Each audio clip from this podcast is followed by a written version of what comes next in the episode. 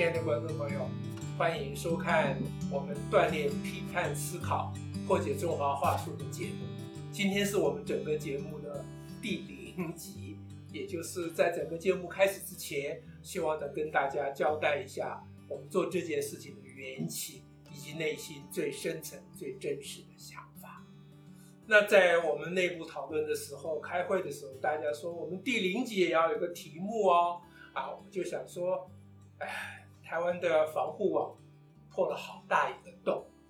我话还没说完，现场就有年轻的人呛下说：“你这样讲，观众朋友一定觉得是废话，因为台湾的破破网已经破了很多洞，其实是一个洞了。”啊，那我觉得他讲的是非常之对。不过问题也就在这里，我们现在所谈的这个洞是比较不容易发现。这些年来，有非常多的人为台湾做非常多的事情，非常努力，非常认真，而且取得一定的成就。但是，这个不容易被发现的网，却可能是我们的致命伤。中国用各种方式威胁我们，文攻武吓，想要把我们一口吞下。但是，有一样武器，不是从外面来的哦，它是一只木马。那就是文化，因为我们生活在台湾的每一个人都是在中华文化的培养之下长大的，中华文化的各种思想、意识、生活习惯浸润在我们身上的每一个地方。最可怕的是，我们很难发现。大家会想说，那你这中华文化到底是指何而言呢？那面向非常多，所以我们才要每一天跟大家谈一则现实的事情。来披露我们整个这些年来的思考啊！好，那今天呢，先跟大家谈中华文化的三样特征。第一项中华文化的特征呢，就是父权意识。啊，大家想想看，即使在啊最进步的台湾的政治圈里面，早年其实也不是很早多久以前的年啊，就有人说穿裙子的人不能当总统。你实在是会让人吓一跳，说到今天还有人这样想，但这并不是事情的唯一。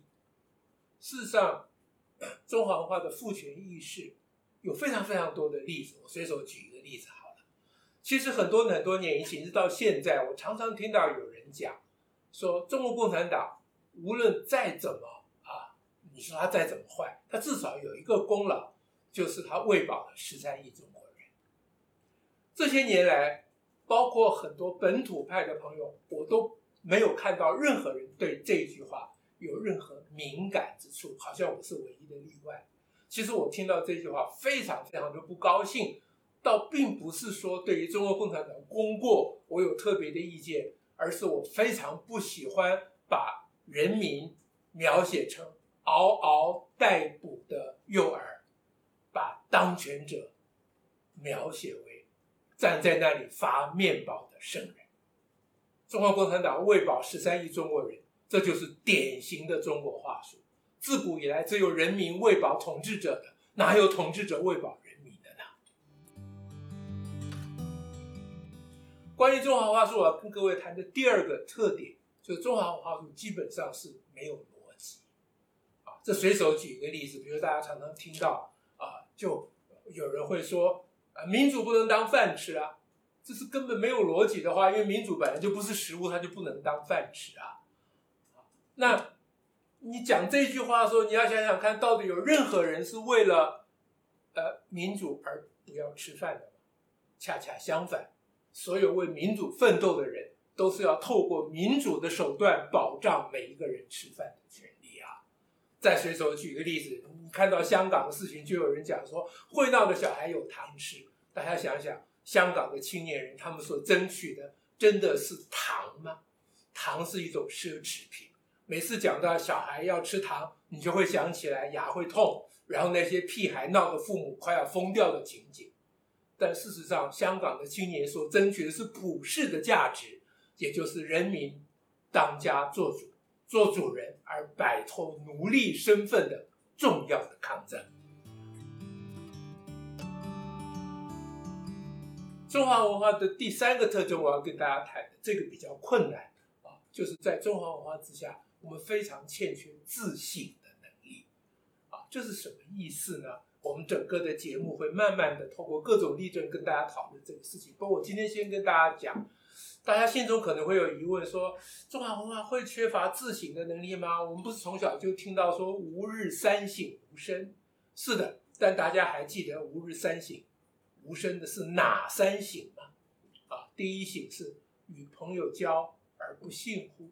第二省是为人谋而不忠乎？啊，我好像把这两省搞反了。都这不重要。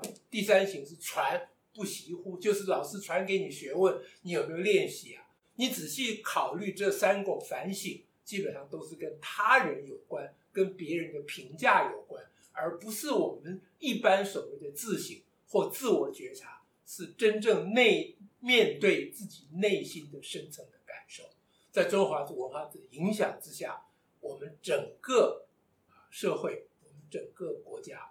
非常欠缺面对自我的能力，以至于到现在新的课纲，当我们要把自我省察、自我觉察列进去的时候，引起教育界非常非常多人的困扰。说我教数学，请问要怎么自我省察？啊，如果有机会，我以后在节目里面会跟大家谈说，我们学各个科目其实都无法脱离自我省察的功夫。那今天跟大家报告这些，啊，我在想说，我们的节目所谈论的跟一般大家所急需要了解的事情可能会有一个落差，啊，大家如果希望得到政治评论，收集到更多的资讯啊，关于香港的事情或关于台湾的前途等等，那可能不是我们这个节目所直接会谈。如前面所说的，我们是补破网呀。啊，我们这个节目所要谈论的是台湾这些年来对努力奋斗的过程里面所遗失的、欠缺的一角。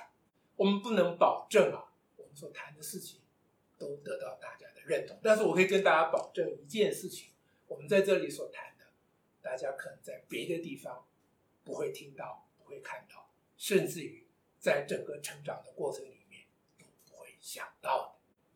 以上就是我们这锻炼批判思考、破除中华话术的这个整个节目的一个心情的告白。那个心情就是，让我们来